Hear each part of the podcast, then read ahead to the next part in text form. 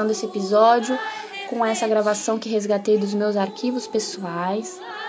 Eu acredito que não tenha nada mais simbólico para iniciar no meio dessa quarentena, que é o encontro Waldorf de 100 anos que aconteceu aqui em Florianópolis, Santa Catarina. As vozes que vocês ouvem são de todas as crianças do jardim e escolas Waldorf daqui.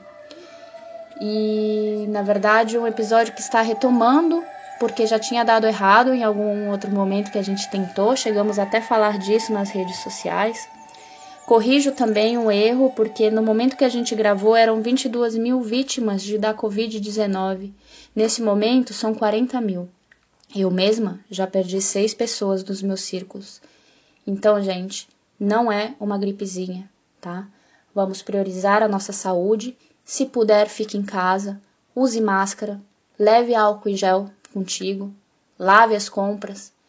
Enfim, nosso episódio foi gravado na Lagoa da Conceição, na beira da Lagoa da Conceição, no meio de umas cabanas, onde a nossa convidada ficou isolada com sua família e nos convidou sabendo que nós estávamos em quarentena rigorosa também. Samantha Buglione é a nossa convidada de hoje.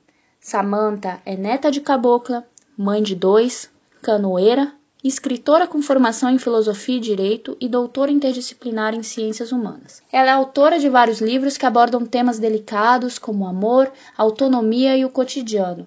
Também já discutiu teorias de justiça e bioética por meio dos seus contos, conhecida pela capacidade de misturar sem pudores o que não poderia a priori estar junto. Faz uso de ferramentas como a arte, observação goetiana e fenomenologia para escrever e desenvolver atividades práticas de assessoria, consultoria ou dar aulas. Ela tem mais de 20 anos de experiência em educação, gênero, feminismo, resolução de conflitos, desenvolvimento humano. Essa gama variada de experiências e práticas permitiu conhecer um universo rico e complexo de narrativas e pessoas. No último ano, Samantha pesquisou a relação da pedagogia Waldorf e cultura no Tirol do Sul, no sul da Itália, e a arte contemporânea em Bolzano. Durante a pandemia, Samantha e seu marido criaram o Mais Direto, que é um projeto social que acolhe pessoas em situações de risco, número que aumentou aqui na nossa cidade, e mulheres mães solos. Para seguir o projeto social, basta procurar nas redes sociais no Instagram, arroba mais direto. Vamos lá? Olá, sejam bem-vindos a mais um episódio. Finalmente ressurgindo das cinzas, né, André? Ficamos aí um tempo na quarentena sem gravar, mas agora a gente resolveu retomar com todos os cuidados. E trouxemos novamente a Samantha, que na última tentativa aí do, do, nosso podcast deu errado, mas agora a gente voltou com tudo, com dois celulares gravando e hoje vai dar certo, né, Samantha? Bora. Seja bem-vinda, Samantha. Ok, obrigada. Todos vivos, sobreviventes, aprendendo. Sobrevivendo, né? É, os desafios da, desse, novo, desse novo tempo. Vamos colocar um panorama pro pessoal. Quando a gente gravou o episódio, nós estávamos com o borbulhinho da pandemia na Itália começando a, a, a, virar um descontrole na Espanha, né? Isso. E tu tinha acabado de chegar de lá, né? De um tempo. Tu tinha passado pela Nova Zelândia sim, antes, sim. mas estava morando no norte da Itália. Sim, a gente saiu, eu saí de lá uns 10 dias antes de começar os casos na Itália. Nossa.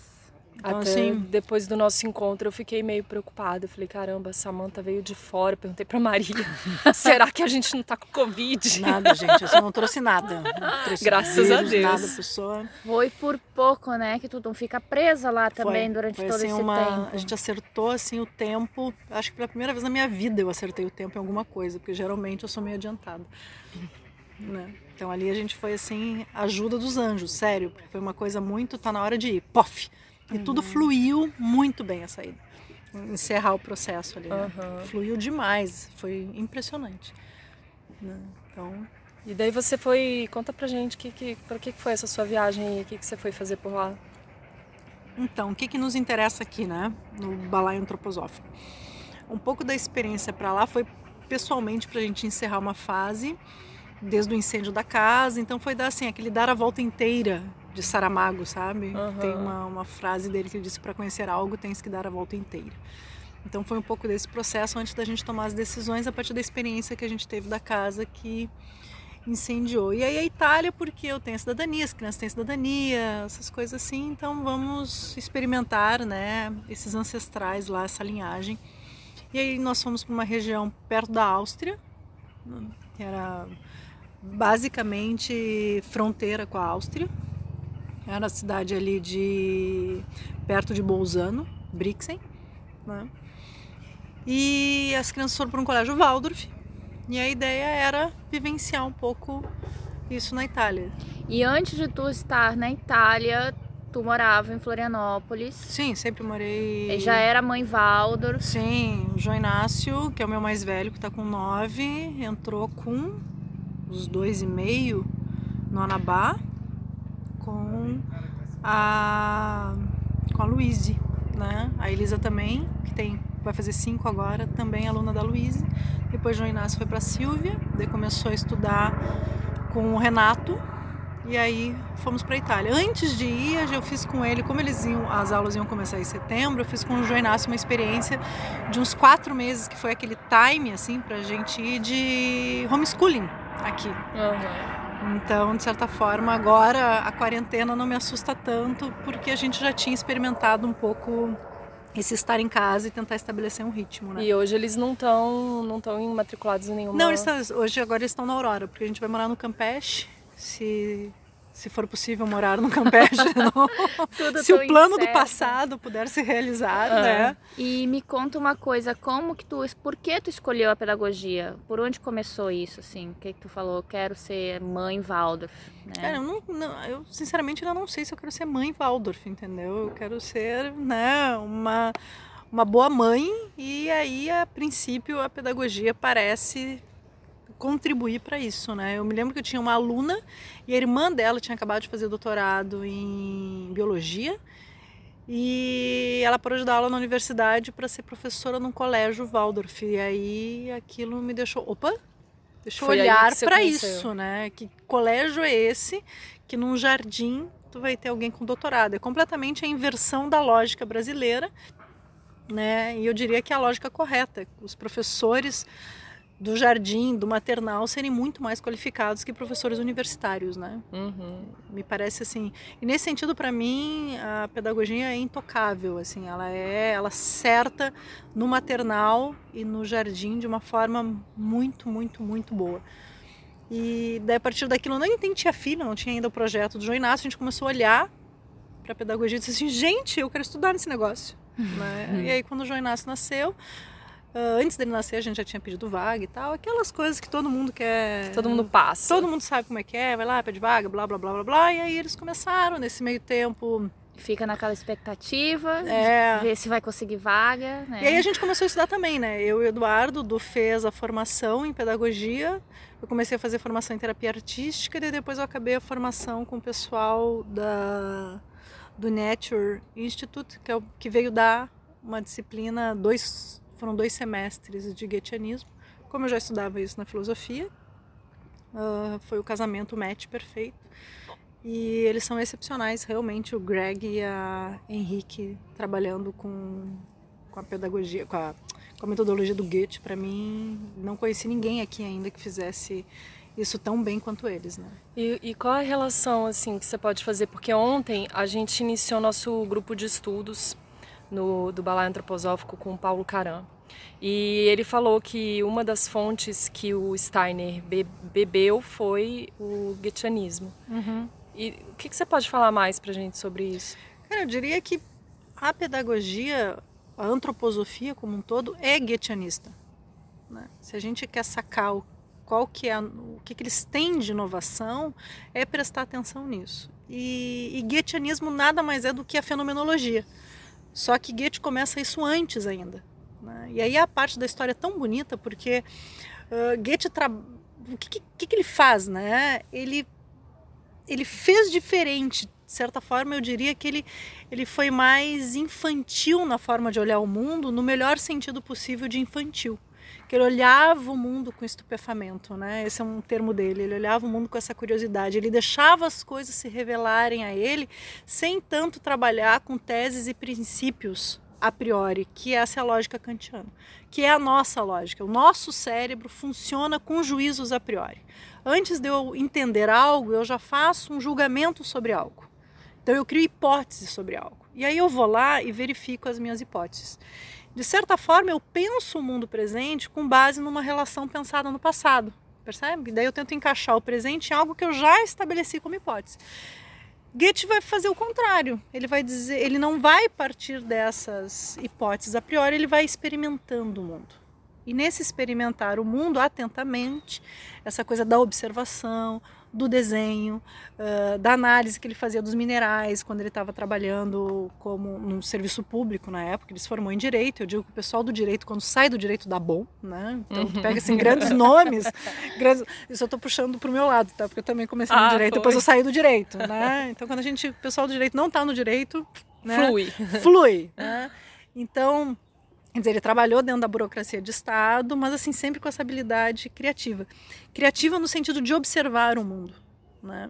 Diferente do que a gente vai herdando, que é o empirismo inglês, que é essa que é essa perspectiva kantiana do empirismo inglês, da hipótese, da tese, de uma verificação dissecada das coisas. Eu aparto algo do mundo, levo para um laboratório, analiso separado e digo o que é a coisa. Uhum. E aí o Goethe vai dizer o que é a coisa olhando a coisa no mundo, ela se relacionando no mundo. Então é como se a gente tivesse um momento da história duas grandes, dois grandes paradigmas teóricos.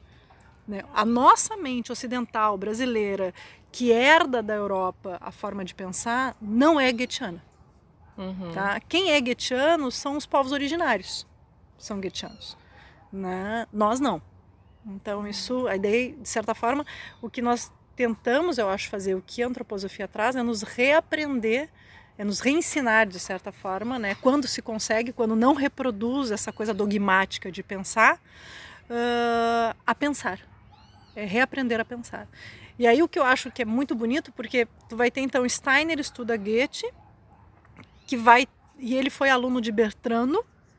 Ele, o Bertrano é o cara que começa com a fenomenologia é o primeiro na filosofia a estudar isso, e aí ele vai ter dois alunos. Um é o Steiner e outro. É da branco agora. Peraí. Que eu sempre tenho ele. É e o Russell. Então, Bertrano leu Goethe, teve dois alunos, Steiner e Russell. Uhum. Russell vai para a filosofia e cria a fenomenologia, e Steiner constrói a antroposofia. Uhum. Então, os dois bebem de uma mesma forma numa uhum. mesma fonte, tá? Uhum.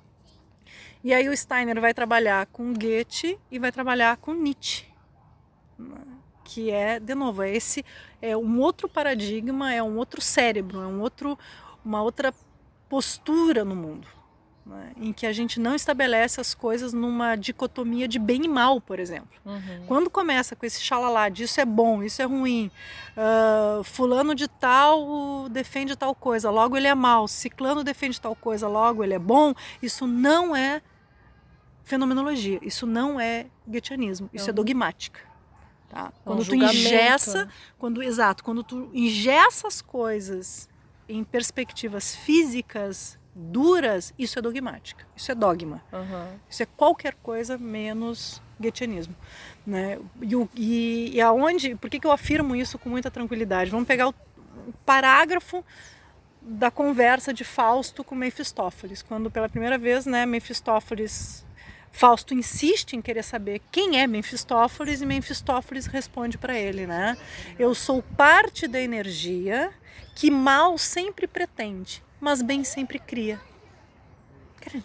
Isso assim é de uma genialidade absurda. Então eu sou um mal, que eu tento fazer mal, mas eu crio um bem.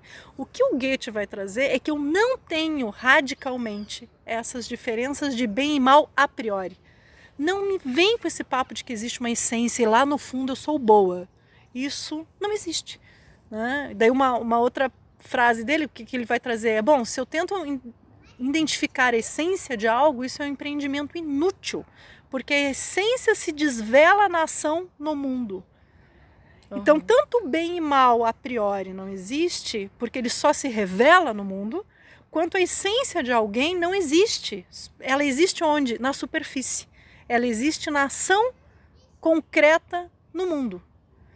Então, quando ele faz isso, quando imagina, Goethe constrói esse texto. existem vários Faustos na literatura. A diferença do dele é que Fausto, no final, apesar de ter vendido a alma para o diabo, é salvo. Uhum. E se a gente lê todo Fausto, o coitado do Mefistófeles não tem uma mação.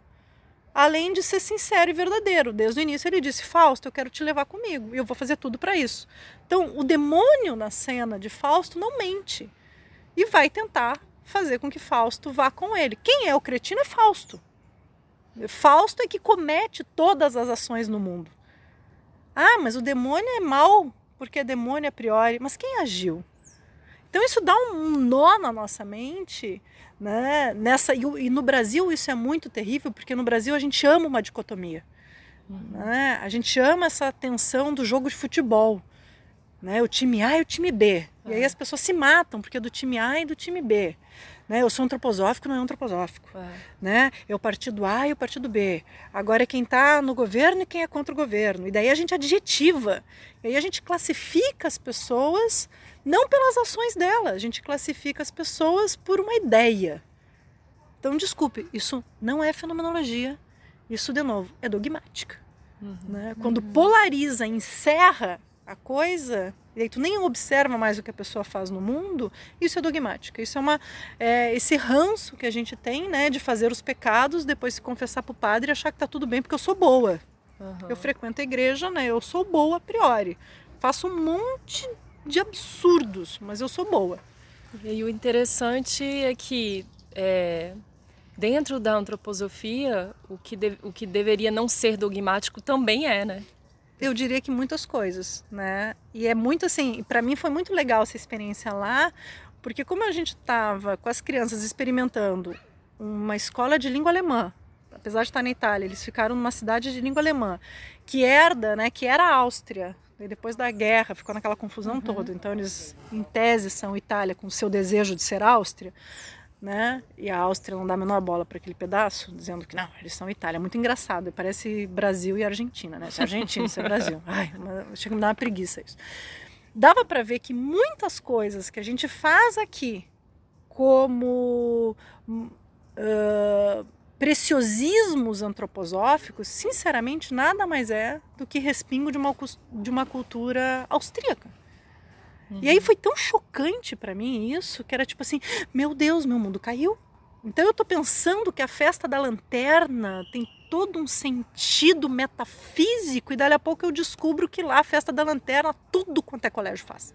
E tu compra a lanterna pronta num chinês, entendeu? Uhum. E eu disse assim, gente, sério? E eu sofria tanto em fazer aquela lanterna e me sentia péssima, porque eu não conseguia ter os requintes da lanterna. Uhum. E aqui todo mundo fazendo lanterna, eu disse, não, só um pouquinho. Então a lanterna é o que, afinal? É algo da pedagogia que foi pensada como uma ferramenta uh, educativa, ela simplesmente foi usada porque era o que era usado e era conhecido, e o Brasil, quando chega aqui, as pessoas trazem o que elas conhecem. E a gente reproduz a bendita da festa da lanterna como sendo algo legal. Não digo que não é legal, mas eu estou dizendo que a força dela era uma força de uma cultura, tá lá. Em qualquer uhum. colégio, tu, as crianças fazem festa da lanterna. De repente aqui não, não seria Talvez exatamente... fosse outra, é, exato. É, então a gente entra na, no aspecto da brasilidade, né? A necessidade, e eu acho que isso é uma discussão que se tem hoje em dia nas escolas, né? A, Brasili... a necessidade de ter uma brasilidade dentro dessas pedagogias que são oriundas da Europa, né?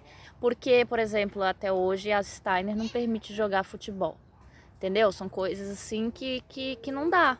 Que eu acho que tem que ter essa modificação e esse olhar contemporâneo. Que parece que a gente reproduz. Ao reproduzir algo, nós estamos sendo dogmáticos. Uhum. E aí, se a gente. Se nós, e ao fazer isso, tá, como uma máxima de que isso é bom ou ruim, a gente acabou com qualquer riqueza e capacidade criativa, fenomenológica, goetiana. E se não consegue fazer isso, desculpe, é qualquer coisa menos antroposofia. Uhum. Tá? Por mais requintado que seja seguir a cartilha. Mas assim, eu estou afirmando isso com base na perspectiva do que significa goetheanismo, do que significa fenomenologia, que até então né, é o que o Steiner vai estar tá trazendo como método da antroposofia.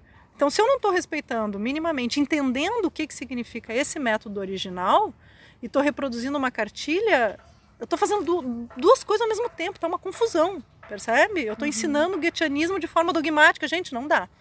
Então essa, esse exemplo do futebol eu acho ele, ele muito importante, porque se a proposta qual é? Eu aprender a ver o que eu tenho à disposição e eu simplesmente julgo a priori aquilo como algo ruim, imponho algo que para mim é confortável ou porque é o que eu conheço, eu estou acabando com a pedagogia. Né? Então, um exemplo, por exemplo, do, do calendário que aqui é super valorizado o calendário, né? Lá, dali a pouco tinha um grupo, uma banda que bateu no apartamento, cantaram uma música e nos deram o calendário deles.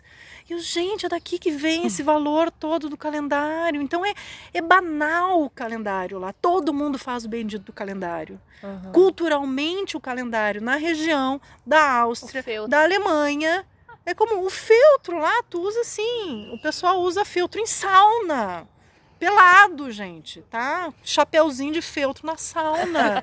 Não, juro. Com qual intuito? É, não, porque tu usa, porque daí protege o cabelo. Sabe que lá tu usa feltro em tudo. Entendi. Tu vai ter o feltro para segurar o copo de uísque. Uhum. Porque é um material rico, é um material disponível, é um material maleável. Percebe? Não tô dizendo que não é um bom material para ser usado. Uhum. O problema é quando tu coloca esse material numa categoria de o material o melhor material. Não, porque isso é da pedagogia. Isso não é da pedagogia necessariamente. Isso pode também ser como uma ferramenta, mas isso é também e principalmente de uma cultura que é a cultura que nos trouxe isso. Então a gente tem reverência a olhar essa cultura. O problema é dizer que só é existe só há este esse material. Este é o melhor material sem antes ter ou concomitantemente observado que a gente tem à disposição. Nosso clima é diferente, a nossa riqueza é diferente, a nossa abundância nem se compara com a deles. Os coitados só vão ter feltro mesmo. Entende? É uma região árida do mundo. Tem uma riqueza em várias coisas, né? Mas não dá para comparar a musicalidade.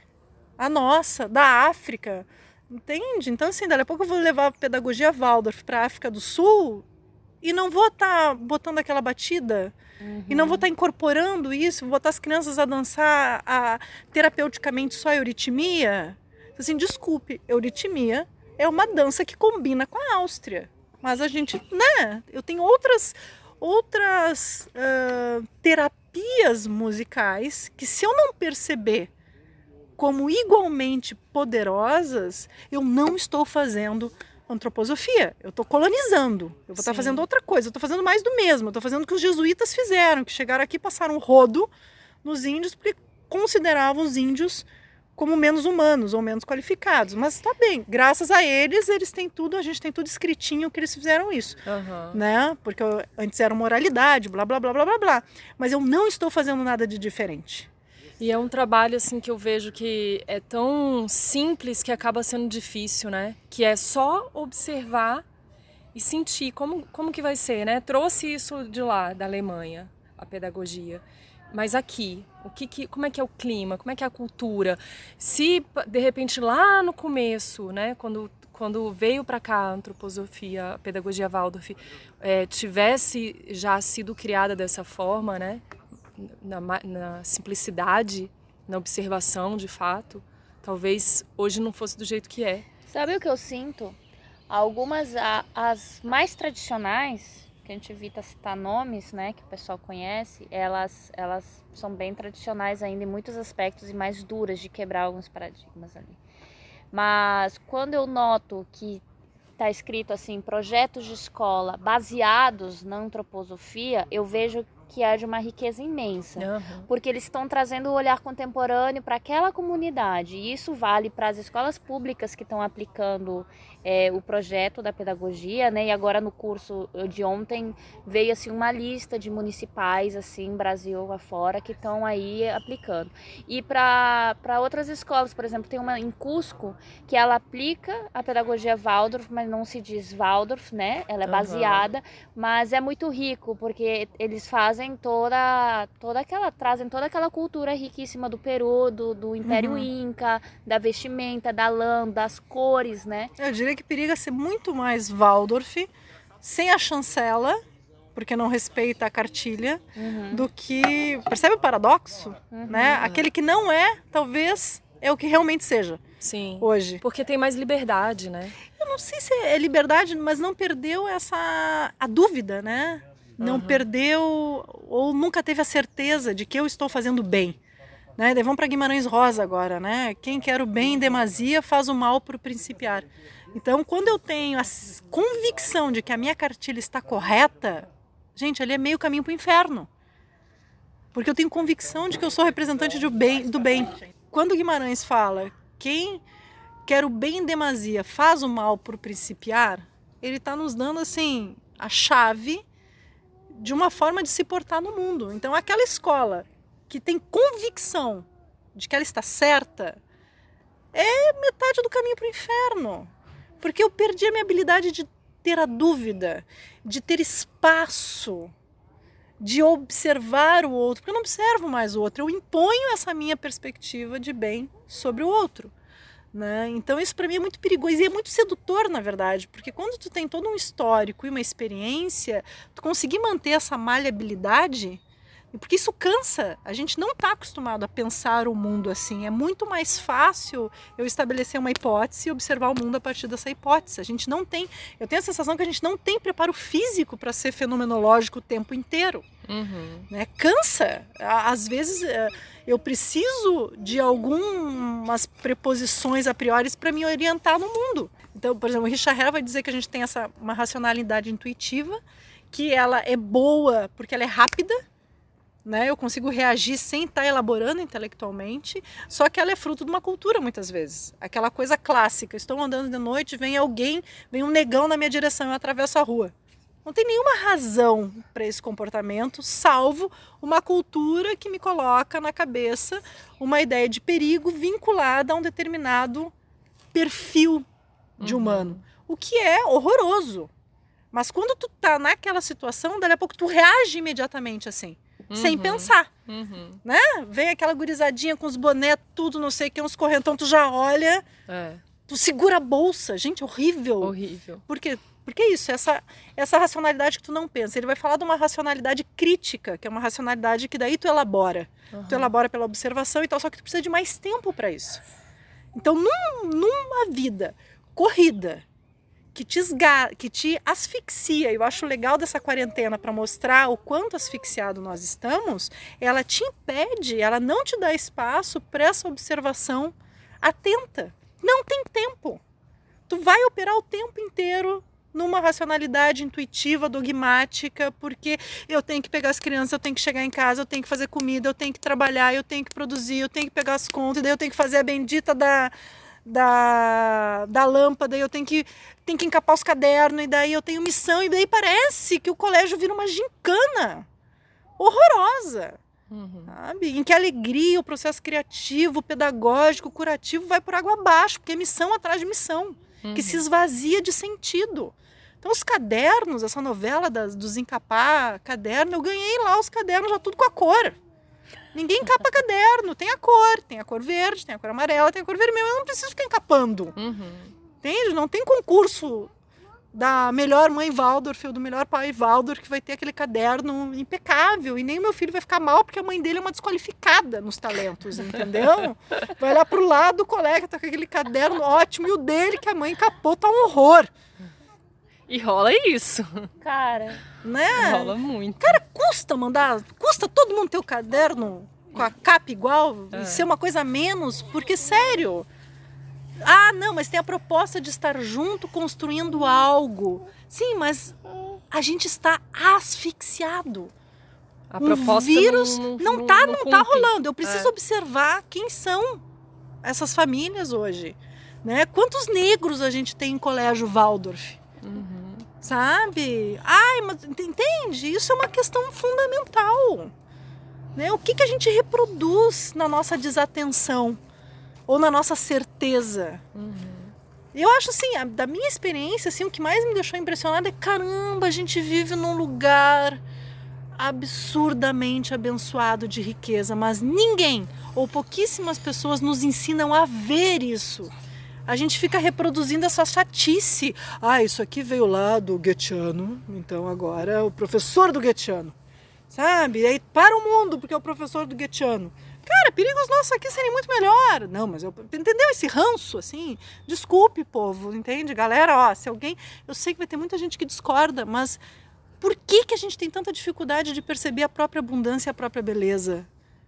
Né? Por, onde é que está a nossa dificuldade em observar isso? A gente não aprendeu a observar isso. Os nossos professores não nos ensinam a observar isso. E aí eu tenho uma pedagogia Waldorf, cuja raiz me diz que ela é porque é, porque ela é para observar o que a gente tem, e aí daqui a pouco eu tô fazendo coisa numa gincana sem sentido e tô sofrendo e não tô feliz. A gente tá falando dessa questão do tempo, entrou na, na, nesse tema, nesse assunto do tempo, da falta de tempo, né? Nessa, e de não observar, não parar para pensar. Então eu queria que você me fala, nos explicasse um pouquinho dessa fenomenologia guetianística, né? Tá. Que tem um nome super assustador, mas que a gente não, não. Muitas pessoas não entendem. O que, que é essa tal de observação e como é que a gente consegue aplicar isso na nossa família, na nossa vida ou com as crianças? Criança.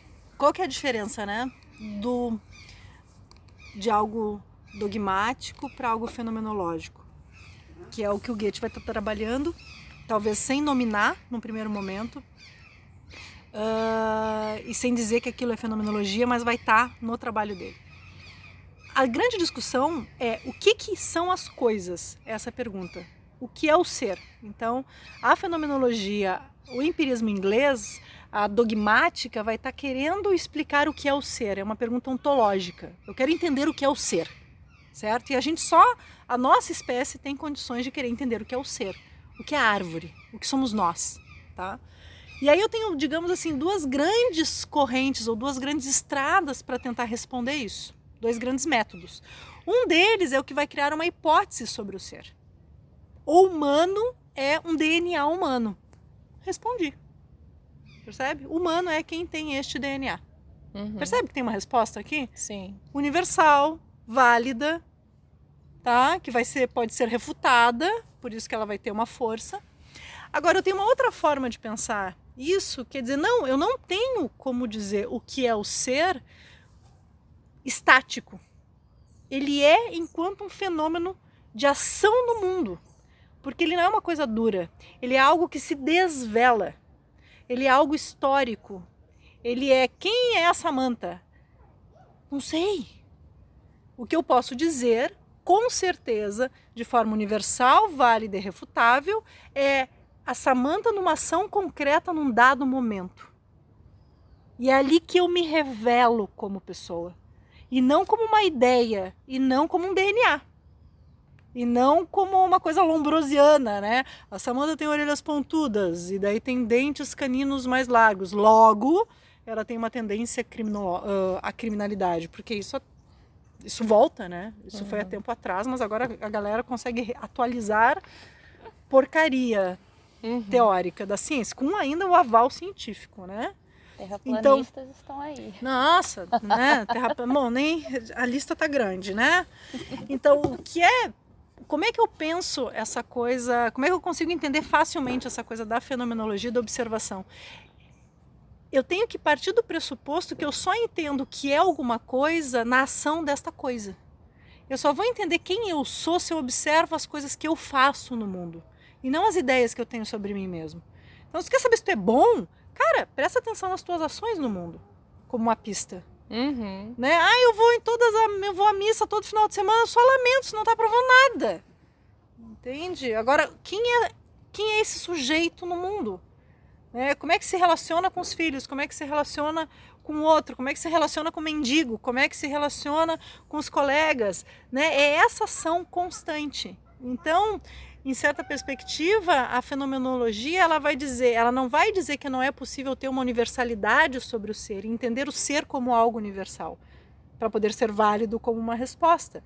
Mas onde que está essa universalidade? Está na perspectiva de que eu tenho um movimento constante e que eu só sou na minha relação com o outro. E para mim essa é uma sacada brilhante. Então, quem eu sou, né? Ou quem é o outro? Bom, nem eu e nem o outro existem porque a gente só existe na relação com. Percebe que assim, é outra perspectiva. É uma outra perspectiva, é uma perspectiva de completamente movimento, né? Uhum. Então, não existe o outro, porque o outro sou eu. Uhum. Quando eu me relaciono com o outro. Não existe eu Porque eu sou quando o outro se relaciona comigo e quando eu me relaciono comigo mesmo, uhum. com a minha sombra, com o meu inconsciente, com as minhas ideias sobre mim. É como se eu tivesse uma pluralidade nesse ser e nessas relações. Uhum. Por isso que me parece que isso é mais difícil, isso é mais cansativo. Então, como é que eu entendo uma determinada planta? Eu preciso entender essa planta onde ela está, com a incidência de sol, com as outras plantas que estão em volta, com o lugar que ela está plantada. Então, essa planta continua sendo uma planta, a mesma planta. Só que ela se revela no mundo a partir de uma série de variáveis. E ela não é aquela planta dura do laboratório, ela vai ser essa força que se revela a partir dessas variáveis. Isso é de uma beleza tremenda. Então, quem é o sujeito? O sujeito não é aquilo que está ali duro. O sujeito é a força que consegue se relacionar no mundo e se revelar nessas relações. Isso me, me faz pensar numa pessoa que trabalha, por exemplo, assim, num serviço público, que é aquela coisa diária de, de horário comercial e trabalha o ano inteiro para ter um mês de férias. E essa mesma pessoa que você de repente encontra no trabalho, ranzinza e estressada, de férias. Ela é outra pessoa. É uma maravilha. Sim, então quem é essa pessoa? É. Né? É, é, isso, eu tenho forças. Agora, eu vou ter algo que vai ser muito semelhante deste ser no lugar de trabalho e nas férias, que é um hábito, é uma forma de estar no mundo, uhum. que eu crio e recrio na minha ação. É como se a gente fosse criando, é que nem no, no esporte, eu crio uma, um gesto e uma musculatura. Então, se eu sou aquele cara que no trabalho uh, eu tenho uma perspectiva mais crítica do mundo e o mundo é ruim, uhum. nas férias, provavelmente aquele meu gesto vai se revelar como as férias sendo ruim. Uhum. Ai, mas eu fiz o pacote, não estava legal. Ai, mas o voo atrasou, que horror. Ai, mas a fulana aqui tinha que ter vindo tal hora e não veio. Ai, mas eu queria ir em tal lugar e choveu porque eu tenho um, um hábito de estar no mundo. Uhum. Se o cara lá no serviço público tem um perfil mais de gratidão, de riqueza, cara, o mundo está acabando. Eu sou servidor público, eu estou aqui garantido, eu consigo pensar as coisas, que sorte que eu tenho, que gran... sabe? Eu vou para o mundo com esse gesto. Uhum. Então, essa universalidade do ser que a fenomenologia vai estar tá dizendo, ela vai estar tá nos provocando a prestar atenção no nosso hábito de estar no mundo como é que a gente se relaciona com o mundo. Porque essa força de como a gente se relaciona com o mundo, ela vai estar presente. Porque uhum. é isso que a gente está acostumado a fazer. Então, se eu sou um antipático, um crítico, o tempo inteiro, se o mundo me deve, se eu tenho aquele perfil que o mundo me deve, não importa se eu estou em férias, o mundo vai continuar me devendo. Porque é assim que eu sei me relacionar com o mundo.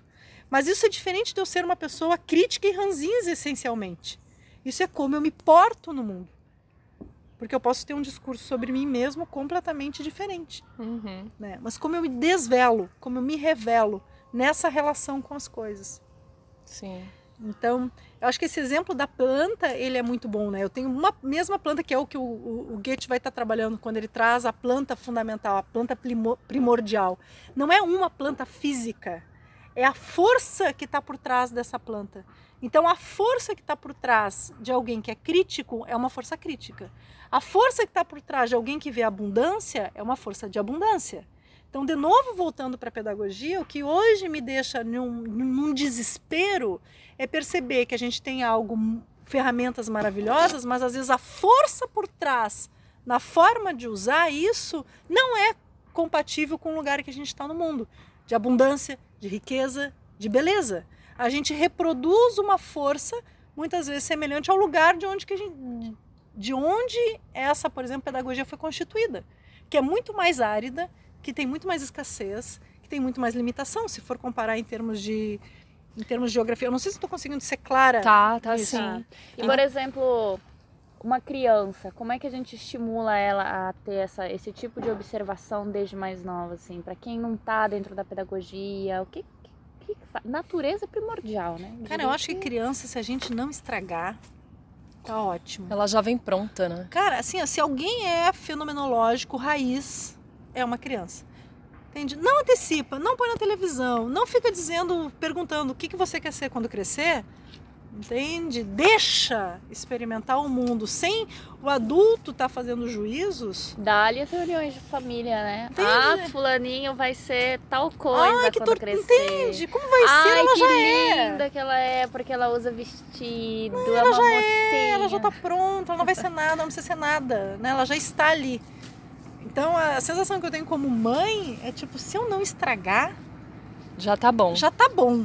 Eu, e ainda acredito que todos os pais, todas as mães podem estar e os cuidadores observando isso numa experiência de homeschooling que parece que nem precisa ensinar às vezes, eles aprendem. A informação está no mundo de um jeito que entra neles de uma forma assustadora. Uhum. Eles simplesmente sabem. Chegou a hora, eles sabem. Né? É. E vamos falar um pouquinho sobre esse momento tão delicado no mundo. Como é que como é que você vê? Como- o que que modificou no teu olhar assim? O que que você percebeu ao teu redor com a pandemia aqui no Brasil? Eu, a sensação que eu tenho é que a pandemia, ela de certa forma vem nos alertar para que algo já morreu. né? O modelo de estar no mundo já não dá mais. Para mim é muito simbólico essa coisa de ser um vírus que nos asfixia. É como se simplesmente ele fosse sintomático de uma vida que já se vive. Vocês estão asfixiados, viu? Eu só estou eu só estou espelhando isso, que vírus tem essa coisa, né? Ele é uma é, é um resíduo. Então a gente vive uma vida que produz resíduos inúteis. E esse resíduo fica ali, né? E esse resíduo, ele hoje está dizendo, olha, não dá mais para viver desse jeito. Como é que se reinventa isso? Que espaço que hoje a gente dá Como é que de repente, né, essa falta de tempo e essa loucura que, que a gente vive, justamente de rotina asfixiante, fomos todos obrigados a parar e se resguardar em casa. E coisas que você achava inimagináveis, né? Trabalhos que sempre disseram que jamais daria para fazer em home office, Tá. estão sendo feitos. tudo. E, e, e pais, de repente, também surtando com a presença dos filhos, né? Sim, sim. Porque o homeschooling é uma tarefa, eu acho que de, de enxergar. E ali, ali é uma, no momento de enxergar fica claro ali, teu distanciamento, tua relação mãe e filha, se tá atravessado ou não tá. Eu acho que vem verdades nuas e cruas e tem pessoas sofrendo mais e outras estão tranquilas, outras mais ou menos, né? É, Eu acredito que é, é um momento que não tem como, como fazer de conta. Não dá para terceirizar, não dá para ter aquele tempo do tipo, ah, vocês estão no colégio de manhã, eu consigo respirar, dar uma descansada. É engraçado porque tem tempo, mas tem uma outra natureza de tempo ocupada, Uhum. né? Então, E, e é interessante também porque as pessoas estão sendo obrigadas a estar consigo. sim, E eu acho que o, sim. mais, o que mais sufoca é isso. sim, imagina que desespero. Estar consigo é muito difícil e, de- e eu vejo várias pessoas assim surtadas porque não dá conta. É difícil estar sim, consigo. Sim. E, e daí haja trabalhos, né? Auto, autodesenvolvimento para você conseguir essa relação. Mas eu acho que o- maior problema que eu vejo não é nem essa relação de estar muito tempo com a família. Eu acho que é a relação de estar muito tempo consigo Sim, mesmo. sem as distrações que você está acostumado. é. né? A válvula de escape. Exato. Então eu não posso fugir pro cafezinho, eu não tenho meu trabalho, eu não tenho minhas duas horas de engarrafamento no trânsito. Esse Uhum. tempo sobrou. E o que, que eu gosto? Eu tenho esse tempo livre para fazer o que eu quero. Gente, o que, que eu quero? E daí fazer essa pergunta É. e olhar para ela. Tem gente que tá super acostumado, passa o tempo inteiro nessa autoeducação, né? Então ela É. já tá, já tá apanhando faz tempo. Agora, Uhum. dali a pouco, tu tem que te deparar de uma forma novidadeira pro que, que eu quero, o que, que eu gosto, o que, que me dá alegria. Sem fuga, né? Sem porque, fuga. porque igreja, bebida, comida, amigos, festa, tudo é uma fuga. No momento que você se vê fora de todo o alcance dessas fugas, é você com você mesmo, é aqui e agora. O que, que eu faço? Eu conheço pessoas que estão apaixonadas pela pandemia. Tipo, ai, não quero voltar, não. Ai, Aham. gente, me deixa aqui. Entende? eu- né? Me Eu- deixa. não que eu ache bom, eu acho super lamentável que por culpa de um governo tão. que a gente não deve nem chamar de governo, o Brasil esteja sofrendo tanto, esteja ficando isolado, né, mundialmente, mal visto, queimado, piada. É lamentável, sempre pergunto quem são essas 22 mil famílias, né? Não sei, todo dia cresce um número absurdo, mas eu tô tão bem. Assim, de. Não, e o legal da, da pandemia é que ela tira umas culpas, né? Então, ah, agora eu tenho que ficar em casa eu não posso pegar carro, eu tenho que ter esse tempo. Ah, é como se é, essa decisão também, que sempre foi um desejo, tu não tinha. Parece que uma autorização. Exato, uhum. mas é exatamente o que eu é, sinto. Não é? E aí agora eu tô autorizada. É, tô autorizada agora eu posso. A dizer que, gente, eu gosto mesmo é de tempo. E é de ficar em casa. E é de ficar em casa, eu não gosto de trabalhar. É. Aí eu admito. Sabe? Vem dizer. Isso você sabe. Gente, eu não gosto de trabalhar. Ai, que horror, E é, e é né? interessante porque com essa pandemia Trabalhar, toda... gente, só, importante, né? Só um parênteses, né? Trabalhar assim, aquela loucura de sair oito É. horas para pagar boleto, né? A Sim. pessoa sempre, porque a gente, vamos combinar, todo mundo trabalha, mas esse trabalho com sentido, né? Sim. Ok, fechou parênteses importante. É exatamente sobre isso que eu ia dizer, falar, porque é isso, com, com essa história toda, muita gente teve que se reinventar e surgiram outras formas de trabalho. E, e talvez essas novas formas de trabalho sejam as formas que essas pessoas já queriam e desejavam, mas não eram, entre aspas, autorizadas. É, E eu me vi exatamente nessa sua fala de alívio, de dizer, puxa, eu agora eu posso ficar agora em eu posso, casa. agora eu posso ficar em casa, exato. Porque eu sempre fiquei muito em casa e fazendo as coisas de casa, mas eu me sentia culpada, porque tá todo mundo na rua, como que eu tô em casa? Sim, agora eu posso não ser produtiva. E aí tá Também. todo mundo louco querendo produzir. É. Vem dizer, né? Tu tem que fazer as lives, tu tem que fazer uns três, quatro cursos. É como se essa não produção fosse um, um pecado tão É. grande que ficam te enfiando Muitas algo para ser feito. Ah. E as benditas aulas online da criançada e pai surtado com Nossa, isso. sério, muita gratidão nesse momento por estar no Colégio Waldorf. É, A professora do João Inácio, a, a Lúcia do Aurora, tá arrasando. Me manda assim, vem o material. O Eduardo, que é mais paciencioso do que eu, principalmente nas aulas de matemática com o João Inácio, né? Pega, faz. Gente, entende? Começa, acaba. Aham. Suave. é uma coisa, eu, eu sinto isso também na Arandu, né? Agora a gente tá em três escolas aqui É, diferentes de temos três escolas aqui. Então eu sinto que tem vindo complementaridades, sem saturar, de Nada. maneira também a criar autonomia. Minha filha está no quinto ano, né? Então, assim, o que o professor quer é criar autonomia. Então, e light, sendo aquilo, e introduzindo aos pouquinhos conteúdos novos, se for necessário e ele sentir, e deixando algumas coisas também para quando eles retomarem, né? Que é tão importante, que é a entrega dos versos individuais, a mudança do instrumento desse ano, que eles acham que é fundamental ter esse olho no olho, né? Eu sinceramente não sei. Uhum. Eu, eu fico às vezes assim, será que, que a gente vai conseguir? Porque, para quem não sabe, todas as escolas Waldorf que não sejam jardins particulares são associativas. E talvez 80% dos pais dessas escolas, ou mais, ou um pouco menos, sejam autônomos. E se pegaram também com a crise de uma maneira, né. Para alguns que perderam tudo, outros que estão se reinventando e os que sobrevivem mais ali porque estão no emprego estável que está dando esse suporte do home office. Mas eu fico me perguntando como é que vai ser essa reinvenção nas escolas, né? Será que vai sobreviver? Porque já se fala, pelo menos aqui em Florianópolis, nessa, nessa ideia de que muitos pequenos jardins não vão podem que- sobreviver. Sim, podem quebrar, né? E mais também, né? Alguns pais vão perceber que de boas homeschooling, eles darem conta Ah. disso e aí Eu, particularmente, acho que esse ano devia ser banido e começar ano que vem de novo, como se todo mundo tivesse reprovado. Porque, do jeito que tá, a minha tá no, no nono ano, na Ana Bar. E é bem diferente de quem tá no jardim, quem tá Sim, no quinto. sim. Exige que tenha um conteúdo maior. E, e por mais esforço que todo mundo esteja fazendo, é, não rola, não é a mesma coisa. Ainda mais uma pedagogia Waldorf que exige esse contato. Então, assim, ninguém sabe de nada, né? Ninguém sabe. Eu acho ótimo. É isso. Finalmente nós não sabemos. É.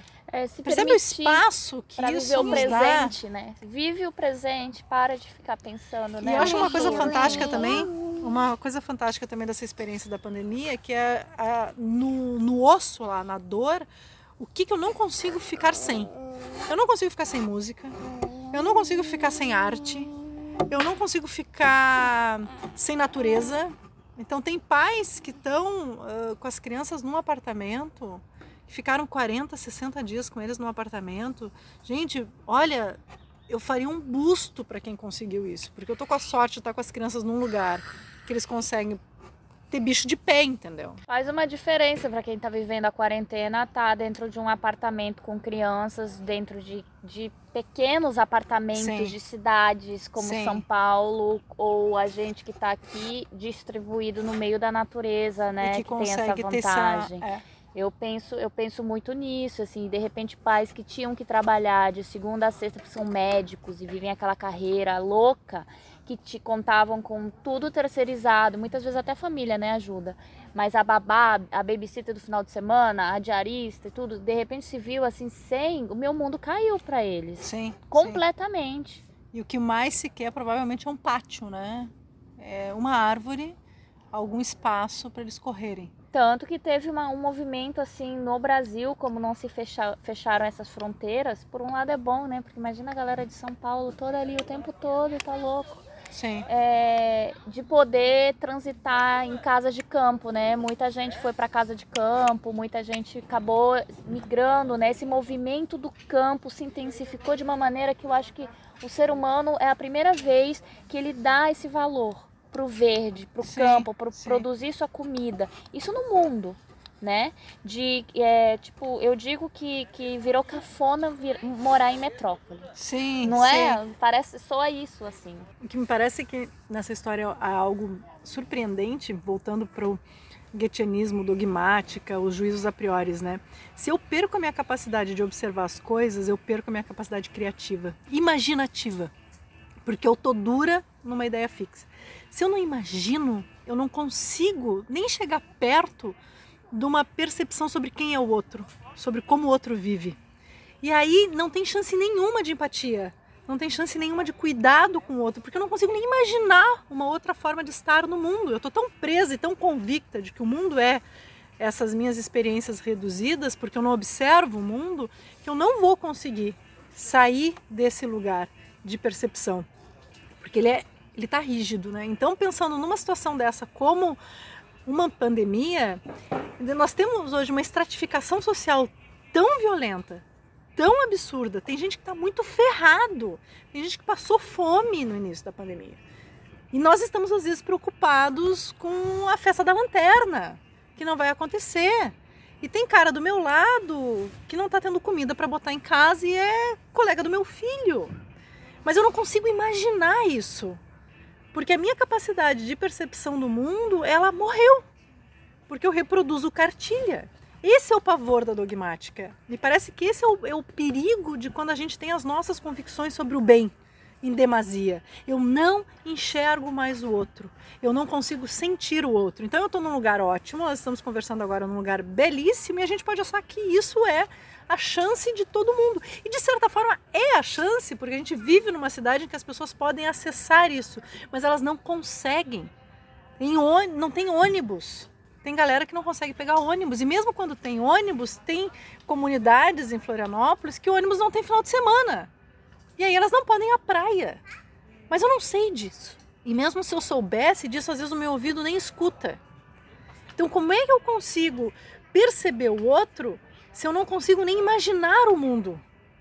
Porque eu tô, eu tô firme, eu tô fixo, eu estou convicto das minhas, das minhas ideias, do meu lugar de representante do bem. Percebe? Eu sou um perverso. Sim. Quando eu me arvoro no lugar de representante do bem. Eu não enxergo mais o outro. E uma pandemia quando como essa, ela vem com os dois pés no peito para dizer: chega, para, olha, aprende a observar de novo, a si mesmo, inclusive. Só que daí é isso que eu tava pensando aqui. Ah, a música gente... brega, gente, é isso que eu digo. Olha a preguiça da música. Uhum. Tá? É isso que eu. Entende o exemplo? A, a falta de empatia, né? A pessoa tá.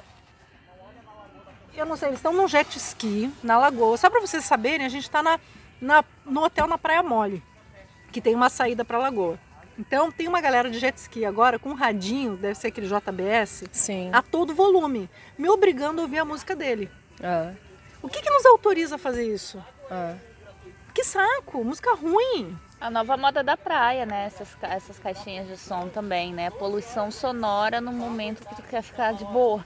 E, mas eu ia dizer que é, no nosso lugar de privilégio, né, é muito fácil a gente falar que a pandemia está sendo boa para gente e o que de fato, como eu e Maria externamos e, e você também, Samantha, que tá, tá sendo bacana. Mas para quem precisa trabalhar para ter dinheiro, o dinheiro do dia ali para comprar o seu arroz e o feijão, deve estar sendo terror e pânico, deve estar sendo um momento de desespero total. Sim. Porque as pessoas não querem saber se tem pandemia, elas querem comer, elas precisam sobreviver. Sim, daí qual que eu, eu acredito que. Eu, eu detesto a palavra privilégio, tá? Eu não sei, eu acho que ela vem com ranço já político, assim. Aham. Né? Eu acho que a gente tem chances de escolha. E a gente tem condições ah, de poder diferenciados. O que, que nós, que temos esse privilégio de poder ter escolhas, estamos fazendo numa hora dessa? Quer dizer, ou é agora que a gente tem um gesto de solidariedade e dá, distribui riqueza, tá sobrando, dá. Dá mesmo, pega dinheiro e dá, distribui grana mesmo. Porque isso tem que fazer agora. Se o cara tá morrendo de medo que não vai ter comida, sou eu que tenho condições de dar 50 pila para ele e dizer, cara, relaxa, tá aqui. Contrato, serviço, não sei quem, continua pagando a diarista. Porque eu posso fazer isso. Privilégio, nesse sentido, nada mais é do que poder. Uhum. Então, se eu tenho poder, daí eu tenho uma responsabilidade de ação. Sim. Não adianta a gente dizer que os caras não estão fazendo a renda universal. Talvez eles não façam nunca, entende? Mas, bom, é, é um eco, né? Aham. Então, o que, que eu tenho condições de fazer? Ah, mas eu seria responsabilidade do governo. Ai, a gente deu esse papo, né? Eles são sintomáticos da gente. Aham. Então, bora lá, né? O que, que a gente de fato, como é que a gente cuida? Sim. Então, E deu dessa generosidade fake, né? Porque eu vi assim, durante a pandemia cresceu o ritmo de doações, isso já tem matérias já alegando com dados, né, e tudo mais, mas enxergar o ser humano com mais empatia ainda são poucos projetos. Aí disso, para finalizar, eu queria trazer um pouco do que a Samantha, na sua saga aqui em Floripa, criou durante a pandemia, que é o projeto do Mais Direto, e eu indiretamente acabei me engajando. Eu queria que tu falasse um pouquinho mais como surgiu, né? Porque ele é um projeto social diferente. bom, foi assim, ele, o Du foi para Lagoa. Quem é Ah, Du? O Du é meu marido, né? O Eduardo. Foi fazer compras e aí ele viu a galera dos moradores de rua ou pessoas em situação de rua e os artesãos com aquele, com aquele olhar assim de desespero, porque estava tudo fechado, não tinha mais ninguém para dar nada. Eles assim, cara, a casinha vai cair. Uhum. A galera tá mal. E nós, bom, ok, né? O que, que a gente faz? Vou eu fazer marmita para distribuir para mendigo? Não rola. Eu tô aqui completamente eh, acampada. Eu tô com fogão de uma boca de indução, tá? Mas mais do que isso, o que, que adianta dar comida só para os caras? Porque tá um monte de marmiteiro e restaurante pequeno também quebrando. Porque parou de circular. Então vamos fazer o contrário. Ao invés de eu ser esse titular da boa ação, deixa eu só passar a vaquinha, passar sacola e vamos pagar para quem trabalha com isso não quebrar e eles distribuem a comida. Por isso essa coisa do mais direto. Eu não preciso fazer tudo. Né? Então pegamos dinheiro, a gente começou a pagar, o pessoal mapeamos. Ah, aqui em Floripa tem tantas pessoas que estão ali na rua que não vão ir para Neguinho Querido, que na Neguinho Querido é um, é um caos também, é bem complicado para várias pessoas. Acolhe várias, mas tem pessoas que não se adaptam. A lá. passarela, lá na nego passarela. querido, né?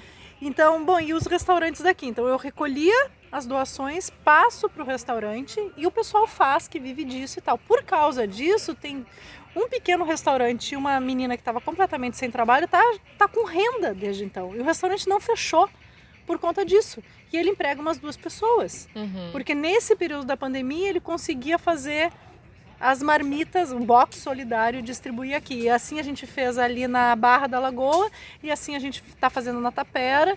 Então a gente ah, passa as doações, as doações não, não fica com ninguém. Ninguém gerencia as doações. Do tipo, ai, fica comigo, daí eu vou lá, faço a compra da cesta básica. Nada, cara, vai direto para os caras que fazem a comida e eles distribuem e a prestação de contas fica toda online, visível para quem quiser. E aí, junto com isso, a gente começa a mapear um grupo de vulnerabilidade que são as mães solos. Uhum. E também, bom, o que, que a mulherada está precisando? Eu não vou da cesta básica, porque eu não sei o que, que a pessoa come. Uhum. E eu tenho o pressuposto de que tem algo de muita dignidade eu poder fazer escolhas. Uhum. Né? E mesmo que sejam escolhas ruins, tem aquela máxima, né? Para fazer boas escolhas, como mestre, como é que eu faço as boas escolhas, fazendo escolhas ruins? Uhum. Né? Como é que eu aprendo a fazer boas escolhas? Então também, a gente mapeia algumas mulheres, bom, tá precisando do quê? O que, que tu quer? O que, que tu precisa? Ah, eu quero consertar a máquina de costura, ah, eu tô sem fazer diária agora porque ninguém me pagava, quem me contratava parou de me pagar, o meu orçamento foi lá embaixo, eu estou vendendo máscara. Só que a minha máquina está quebrada. Quanto que dá isso? Bom, dá 300 reais. Bom, então bora. Então a gente arrecada e repassa para a conta da mulher, ela faz o que ela quiser. Ah, mas ela não vai usar isso, os 300 reais, ela vai gastar esse dinheiro em bobagem. O problema é dela. Uhum. Percebe? Então, bom, a pessoa tem que ter a chance de poder escolher. Ai, porque eu conheço alguém que ganhou a ajuda do governo e fez uma tatuagem. Tá, quem é aqui que quando a renda não melhora um pouquinho, não gasta em bobagem? Por que que, por que, que quando alguém é pobre, ele tem que ser representante da santidade? E por que que quando eu dou dinheiro para pobre, eu tenho que me autorizar a definir como a pessoa vai gastar o dinheiro? Porque tem uma classe média que aplica dinheiro no mundo de fundos, em vários fundos. Alguém quer saber como é que esse dinheiro é usado quando ele está rendendo? Ninguém se preocupa como o fundo é usado. Esse dinheiro vai para Vale. E aí eu ganho dinheiro aplicando em ações da Vale, mas ali não tem problema. Agora, se eu dou 50 pila para uma mulher, eu quero ter convicção de que ela vai usar esse dinheiro honestamente. Deixa, se eu estou dando, acabou ali. Eu tenho a chance de dar algo para alguém. Então a ideia do projeto do mais direto é isso, dá direto. Ai, mas a pessoa pode usar mal? Pode. Quem aqui nunca usou mal dinheiro? Que fale. Uhum. E o quanto usar mal o dinheiro ensinou a usar bem dinheiro. Uhum. Então é, é, a pegada é a chance das pessoas poderem fazer escolhas, mesmo que num dado momento a escolha seja ruim. Isso é uma novidade? Não é.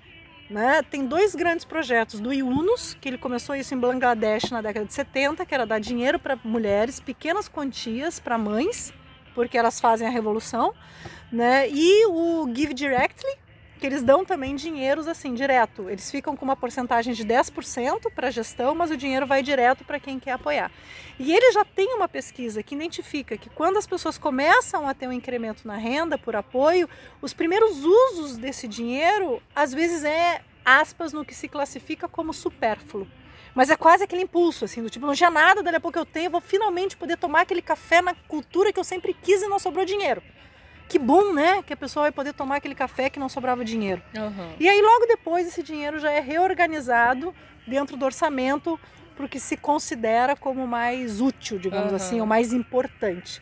Mas o nosso, o fato é, não tem um pressuposto moral de como usar isso.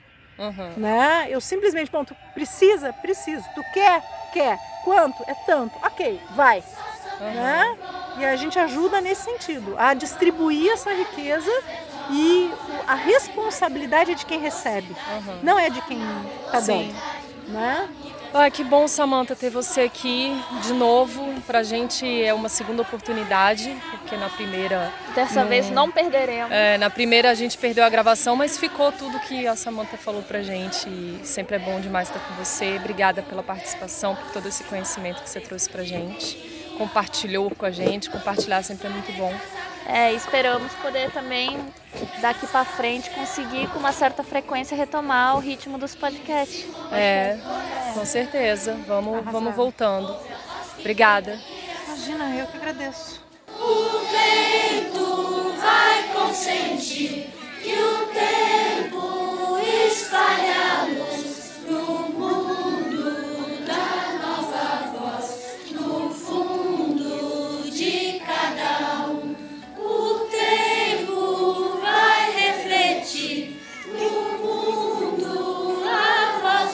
Oh.